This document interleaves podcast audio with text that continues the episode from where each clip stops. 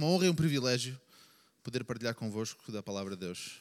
Ah, mas acima de tudo é uma responsabilidade enorme. E já agora a responsabilidade não é só minha, é vossa também. Ah, compete a quem ouve discernir o que é ensinado. E se é verdade que Deus reserva um julgamento terrível para os falsos mestres, e Pedro fala nisso em 2 Pedro 2, também não há falta de textos exortando o discernimento no ouvir.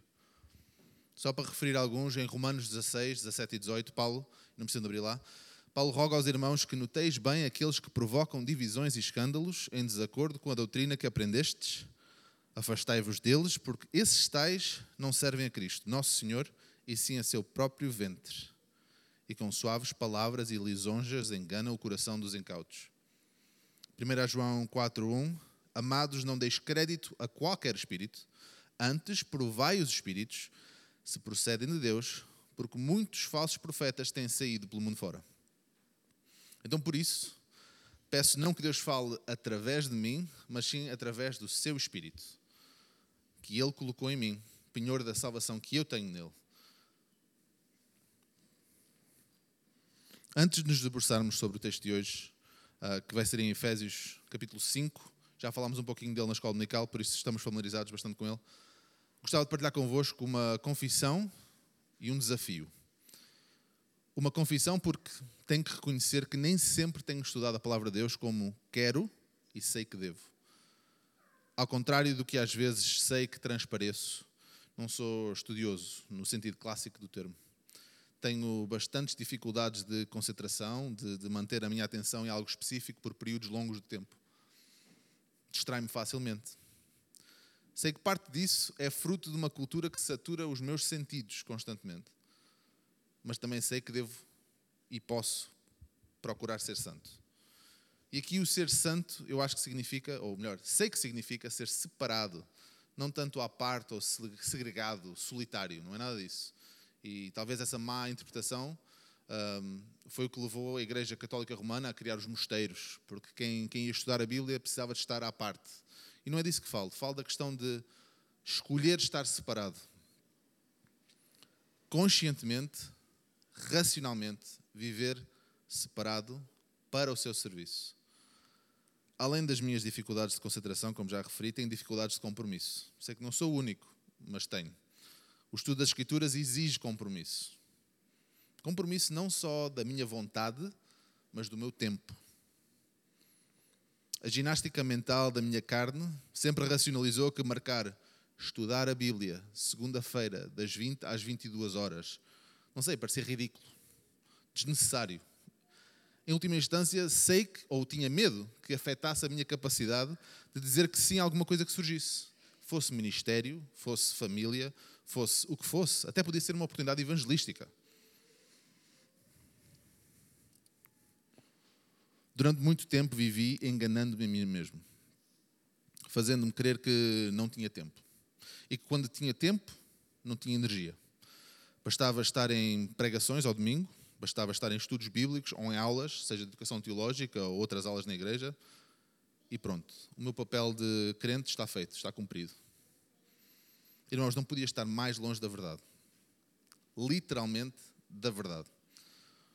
E o problema agora é que quebrar esses maus hábitos criados ao longo dos tempos é muito mais difícil. Vivemos convencidos, vivo convencido que temos o direito a usar o nosso tempo para descansar, para relaxar, para estar com amigos, tudo coisas boas, já agora.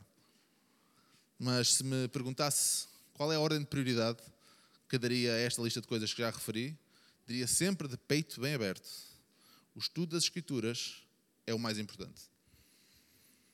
Mas será que a minha vida, as minhas escolhas refletem isso? E se não, será que acredito mesmo eu nisso?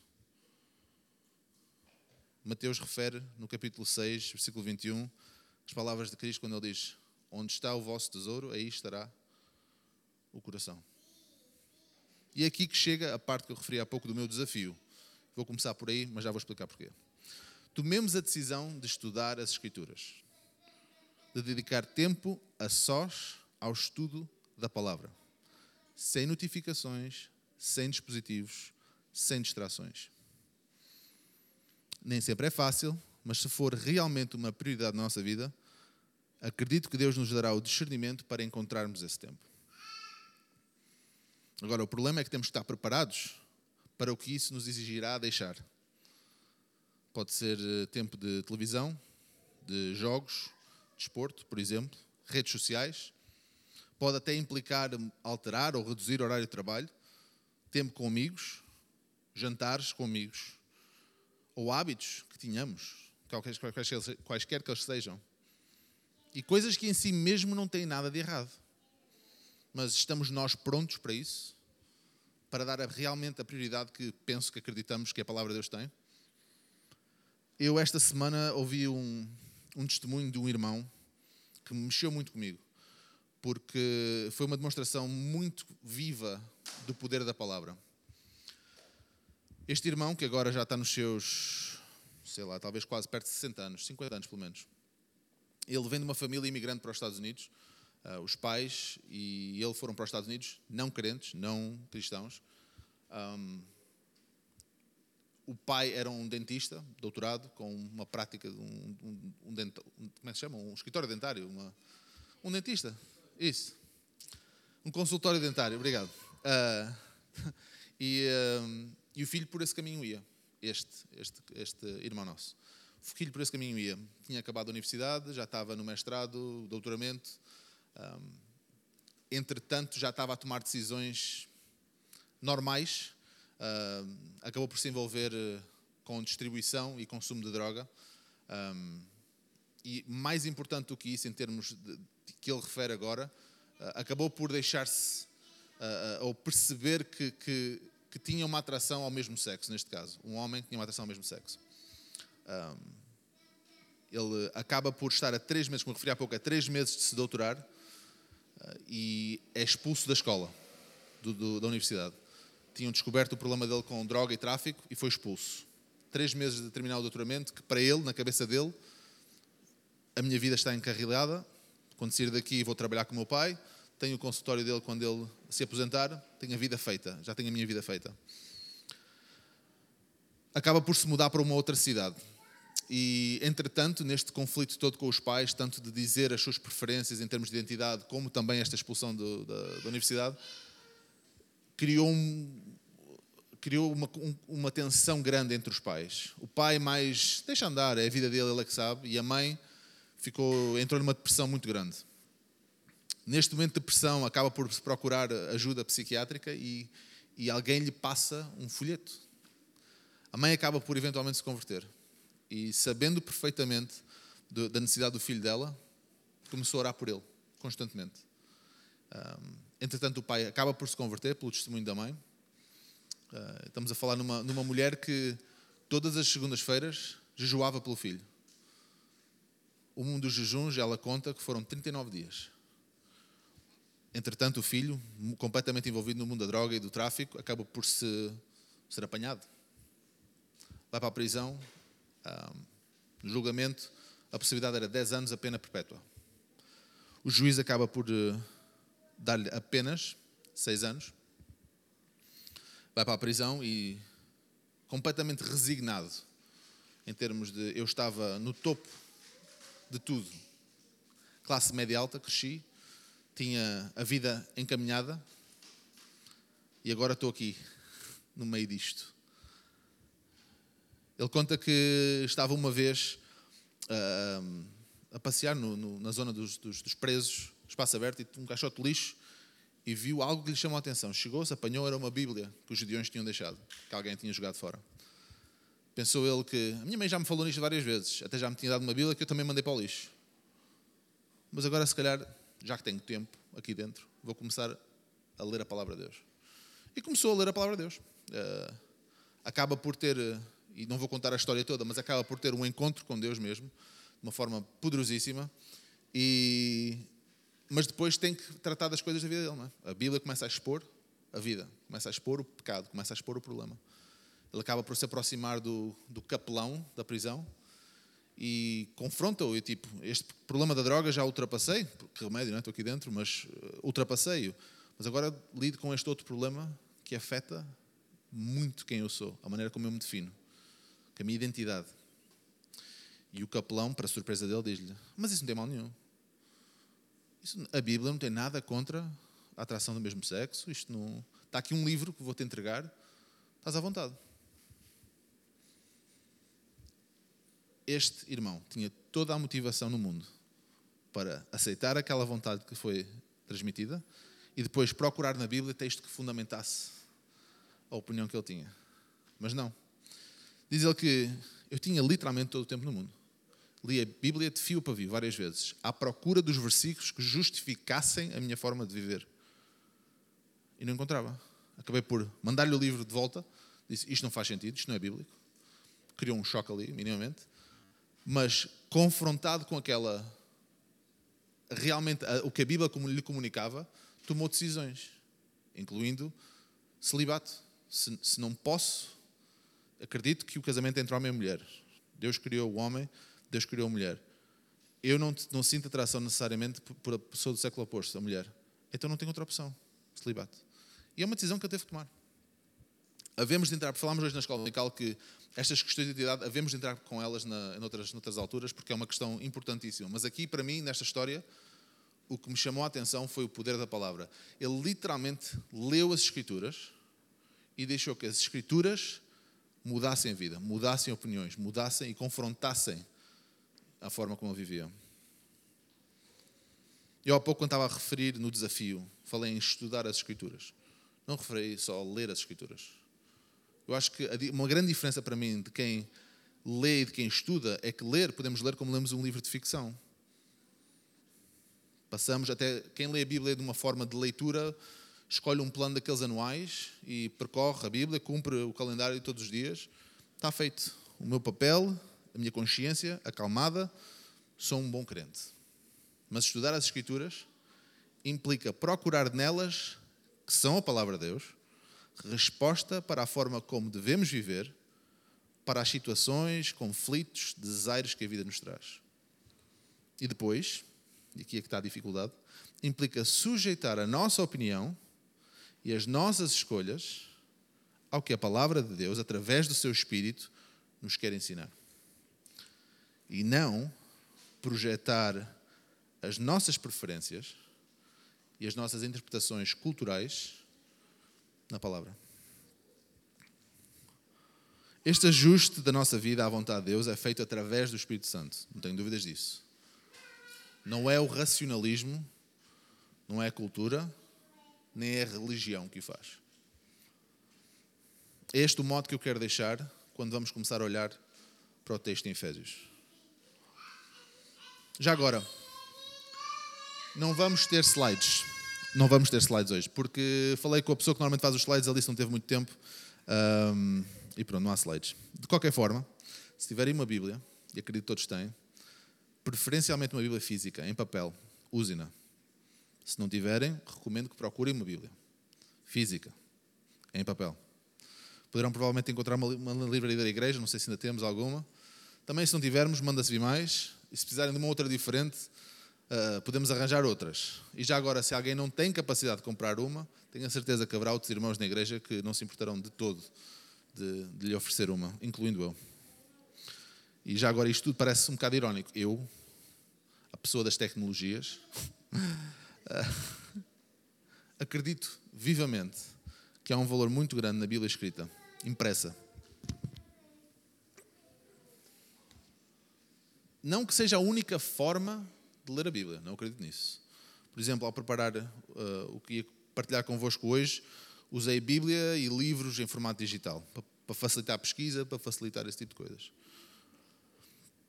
Estou grato a Deus pelas tecnologias, como também estamos gratos por outras coisas, como a ciência, como a medicina, que hoje é mais claro que nunca. Ao contrário de alguns séculos atrás, e graças a Deus não precisamos de dominar o grego e o latim para estudar as Escrituras. E não era assim há tanto tempo que isso era necessário. Mas há de facto um valor mais do que comprovado no estudo da Bíblia num formato físico. Cientificamente falando, eu acho que tem qualquer coisa a ver com vários dos nossos sentidos estarem envolvidos ao mesmo tempo. O tato, a visão, mesmo o cheiro do papel.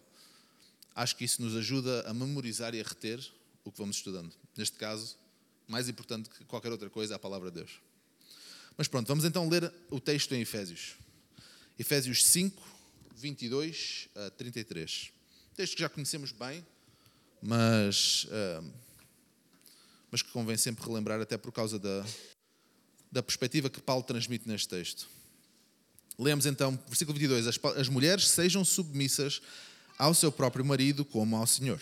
Porque o marido é o cabeça da mulher, como também Cristo é o cabeça da igreja, sendo este mesmo o salvador do corpo.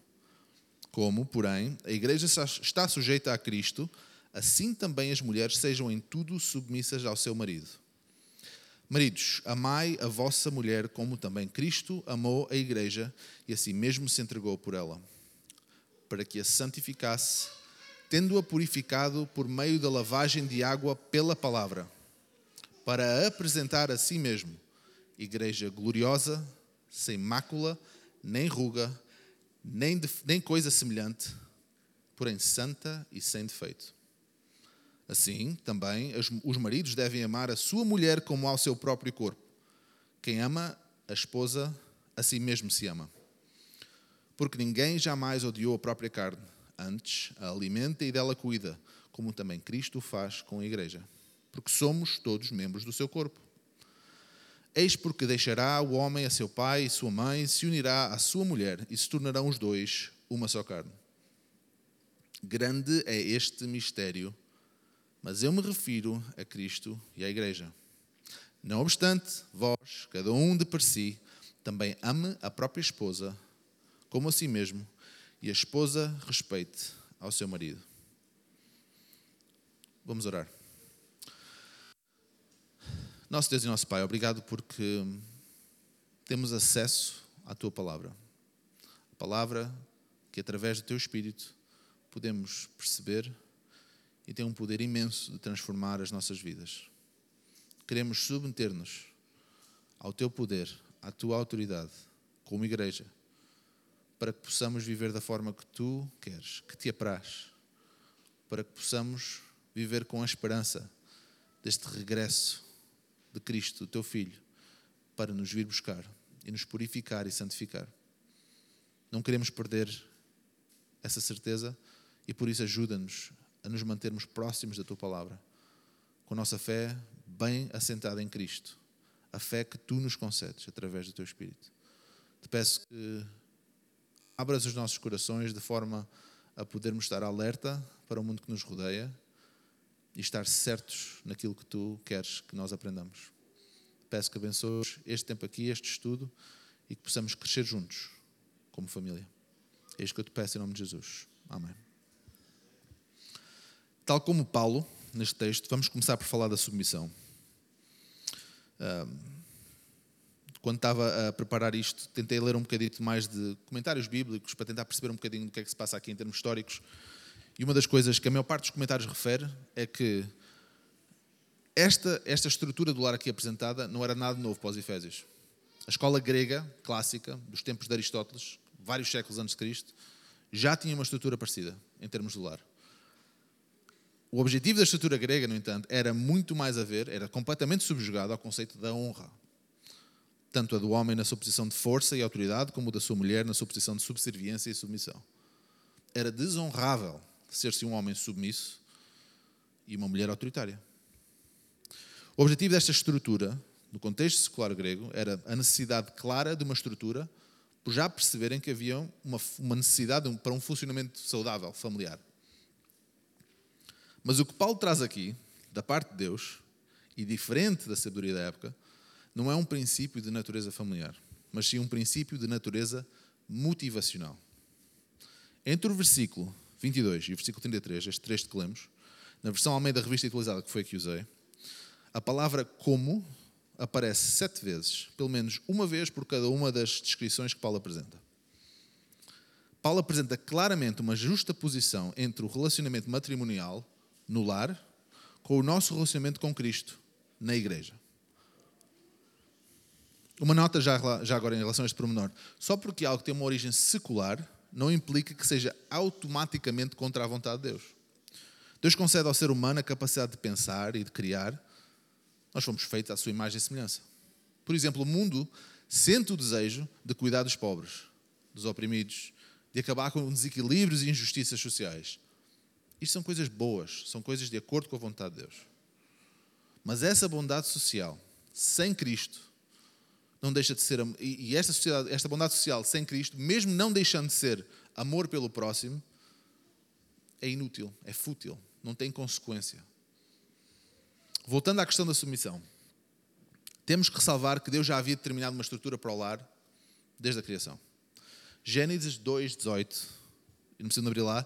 Disse mais o Senhor Deus: Não é bom que o homem esteja só, falhei uma auxiliadora, já implica uma estrutura, que lhe seja idónea. A estrutura está lá, está presente desde a criação do homem. Tal como orientação para o trabalho, já agora, não tem nada a ver com a queda.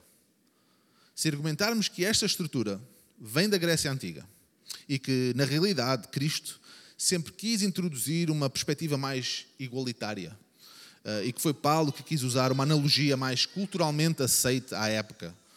Então, não só estamos a ler o que o texto não diz, como reduzimos por completo a imagem do relacionamento de Cristo e da sua igreja, que está claramente presente neste texto. Dizer que Paulo ajustou a mensagem de Cristo à cultura da época e que agora é a hora de atualizar, como ouvimos na praça, é uma heresia e uma demagogia. É uma heresia porque retira das Escrituras toda a essência da palavra de Deus. Passa a ser a palavra de Pedro, a palavra de Lucas, a palavra de Paulo. É a mesma história do que se passou em Corinto e que Paulo refere em 1 Coríntios 3. Quando, pois, alguém diz eu sou de Paulo e outro eu sou de Apolo, não é evidente que andais segundo os homens? Quem é Apolo e quem é Paulo? Servos, palavra-chave, por meio de quem creste, e isto conforme o Senhor concedeu a cada um. Argumentar que a estrutura do lar, apresentada por Paulo, de acordo com a inspiração do Espírito Santo, é apenas um princípio cultural que o escritor Paulo tinha, é, e sem qualquer rodeio, uma heresia. Trata-se de retirar o papel que Deus desempenha através dos seus servos, como falámos em Coríntios, na escritura, o, papel, o papel que eh, Deus desempenha através dos seus servos na escritura da sua palavra e na prossecução do seu ministério, para então depois podermos interpretar e decidir culturalmente conforme o que mais nos convém e conforme o que preferimos e o que nos parece bem. É literalmente andar segundo o coração dos homens, como Paulo disse em 1 Coríntios 3. E já agora é também uma demagogia porque ignorar toda a natureza transformadora do Novo Testamento, porque é ignorar toda a natureza transformadora do Novo Testamento. Os cristãos do primeiro século, os mesmos a quem Paulo escrevia estas palavras, estavam a alvoroçar o mundo. Não me parece que seja uma coisa socialmente aceite. Parece-me claro pela história que a essência do cristianismo era tudo menos culturalmente aceite. Era absolutamente transformativa radical até. Mas como referi há pouco, o objetivo deste texto em Efésios não me parece tanto ser o de apresentar uma novidade em termos da estrutura familiar, mas sim o de introduzir os princípios que fundamentam essa estrutura, tanto no contexto do lar como no contexto da igreja local. Esposas, submetei-vos ao vosso marido como ao Senhor. Maridos, amai vossas esposas como Cristo amou a igreja como Cristo ama a igreja. Tanto a submissão como o amor nesta passagem não são fruto de um relacionamento meramente interpessoal.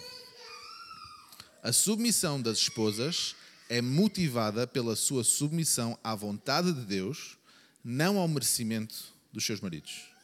O amor dos maridos não tem como objetivo solicitar ou recompensar a submissão de suas esposas, mas demonstrar a sua própria submissão à vontade de Deus. A cultura, à época, como já falámos, já sabia da necessidade de uma estrutura familiar. Também sabia das diferenças entre homens e mulheres, já agora. E procurava adequar cada função às particularidades de cada um. E aqui eu quero fazer um parênteses. Falámos brevemente disto na escola dominical também. Abusos familiares são pecado. Sejam abusos por maridos ou pais, mães ou esposas, ou até mesmo filhos. Se tomarmos uma perspectiva apocalíptica da história, uma expressão que eu ouvi, não tem nada a ver com, com o fim do mundo. Tem a ver com tendo a consciência do que vem, do porvir, olhando para trás para a história, perceber porque é que as coisas aconteceram da forma que aconteceram. Mas se olharmos com uma perspectiva apocalíptica da história, podemos facilmente compreender porque é que estes abusos familiares se normalizaram. Se a família funcionasse como Deus ordenou, a família funcionava. A destruição da família sempre foi um dos objetivos do nosso inimigo. Ele é a antítese de tudo que provém de Deus. Abusos são o oposto do amor e da submissão. E é esta antítese, e esta antítese desdobra-se constantemente. Os abusos masculinos foram usados como justificação para a emancipação feminina, compreensivelmente. Os abusos e a emancipação feminina foram usados como justificação para a destruição do conceito de casamento, também compreensivelmente. Os abusos masculinos, emancipação feminina e a destruição do casamento estão neste momento a ser usados como justificação para a erradicação do conceito de género, promovendo o individualismo a um nível de identidade e género. Este conceito de individualidade, que muito deve ao conceito de tábula rasa, filosoficamente falando, há muitos séculos já, essa sim é uma, uma construção moderna. Somos endoctrinados desde o berço na ideia de que nascemos com uma essência de bem. E as nossas únicas vivências definem quem realmente somos, tornam-nos únicos em todos os aspectos. A partir daí, é, chegamos à realidade em que vivemos hoje. Até a identidade sexual pode e deve ser única. Acima de tudo, definida pelo próprio. Este movimento político de identidades, a que pertence a identidade de género, é uma antítese do princípio bíblico, como demonstrado por Paulo nesta carta aos Efésios. Paulo refere-se a cada um dos membros de um lar, atribuindo-lhes um princípio de identidade, atribuído por Deus e definido em dois pontos: uma responsabilidade, uma motivação. Esposas, submetei-vos ao vosso marido responsabilidade, como ao Senhor, motivação. Maridos, amai as vossas esposas, responsabilidade, como Cristo ama a igreja, motivação. As responsabilidades são diferentes. A motivação é a mesma, é a submissão a Deus. Se quando falamos que um dos objetivos do nosso inimigo é a destruição da família, claramente podemos assumir que o seu objetivo maior é a destruição da igreja. Coluna e baluarte da verdade como Paulo diz em Timóteo. Quando no versículo 31, um, Paulo, neste que acabamos de ler há pouco, Paulo refere Gênesis, ou literalmente cita Gênesis 2,24, por isso deixa o homem pai e mãe se une à sua mulher, tornando-se os dois uma só carne. Ele deixa claro que este evento era um prenúncio para o que, havia, para o que havia de acontecer em Cristo. E podemos ler no versículo 32. Grande é este mistério, mas eu me refiro a Cristo e à Igreja. Logo a seguir ao 31, ele fala da questão, cita Gênesis, basicamente. Ele refere o exemplo de Cristo. Tal como o homem deixa seu pai e mãe, também Cristo deixou seu pai para vir resgatar a sua noiva, a igreja. Já agora deixou a presença de seu pai, não deixou de estar com o pai. Irmãos, nós somos a prenda de Deus para o seu filho Jesus. E por nós, essa prenda prometida, deixou Cristo a seu pai para encarnar e viver nesta terra vivendo uma vida sem pecado algum, morrendo para resgatar a sua noiva. Nós, a igreja. Vamos ler aqui um bocadinho outra vez em Efésios 5:25 também, como falámos há pouco. Maridos, amai vossa mulher como também Cristo amou a igreja e assim mesmo se entregou por ela, para que a santificasse, tendo-a purificado por meio da lavagem de água pela palavra, para apresentar a si mesmo igreja gloriosa, sem mácula, nem ruga, nem coisa semelhante porém santa e sem defeito. Neste trecho, na minha opinião, torna-se mais evidente ainda o que Paulo está realmente a querer transmitir da parte de Deus. Ele refere-se aos maridos em meio versículo, nem meio. Maridos, amai vossa mulher, como também Cristo amou a igreja. A partir dali, por dois versículos e meio, ele está a descrever o trabalho de Cristo pela sua igreja. Claramente, Paulo estava entusiasmado com o trabalho de Cristo pela igreja. E nós estamos entusiasmados pelo trabalho de Cristo pela sua igreja? Isto fica ainda mais evidente, na minha opinião, no versículo 33, quando ele diz: Não obstante, vós, a cada um de per si, também ama a própria esposa como a si mesmo, e a esposa respeita o marido. Isto é quase como se Paulo estivesse a dizer: Eu estive este tempo todo a falar da relação de Cristo com a sua igreja, mas já agora, maridos, amem as vossas esposas, esposas respeitem os vossos maridos. Ok, pronto, filhos, que é o que vem logo a seguir mas voltando ao entusiasmo de Paulo, Nós temos que estar entusiasmados também com isso, com essa esperança. É a nossa santa esperança, a esperança que nos alimenta a fé no porvir. Maranata, ó vem Senhor Jesus, como vamos cantar daqui a pouco. Mas a pergunta que fica é esta: Vivemos nós, em nossos lares e em nossas igrejas, com essa realidade bem presente nos nossos corações? Vivemos nós conscientes de quem somos, de quem representamos, conscientes de a quem pertencemos e para onde vamos? Cada um de nós tem uma história, um passado vivido. Alguns de nós tivemos o privilégio de nascer em lares cristãos. Mesmo esses, nem sempre são lares saudáveis. Outros de nós cresceram lares quebrados. Alguns talvez nem tenham conhecido seu pai ou sua mãe. Talvez até tenham de ter tomado conta de crianças mais, irmãos mais novos, muito cedo, ainda crianças e adolescentes. O nosso inimigo fará sempre de tudo para acabar a ordem de Deus para a família. E ao fazê-lo, ele sabe perfeitamente o dano que causa na igreja. É por este motivo que Paulo é tão explícito e assertivo quanto à estrutura do lar. Não é uma benesse cultural à época, com base no, no que os efésios acreditavam já dos filósofos gregos. É uma revolução das motivações por que seguimos a estrutura do lar.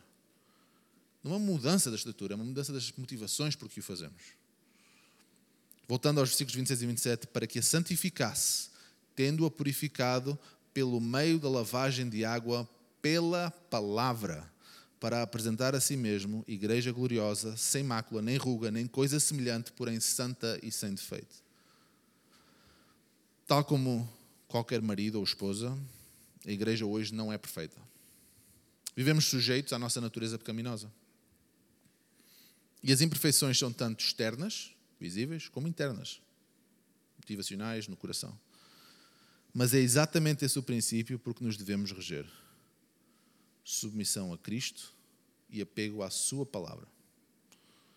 Porque é ela, como diz o versículo 26, que nos vai purificar e santificar.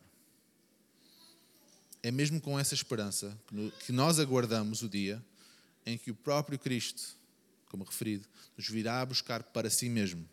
E então só então, citando o versículo 27, para apresentar a si mesmo igreja gloriosa, sem mácula, nem ruga, nem coisa semelhante, porém santa e sem defeito.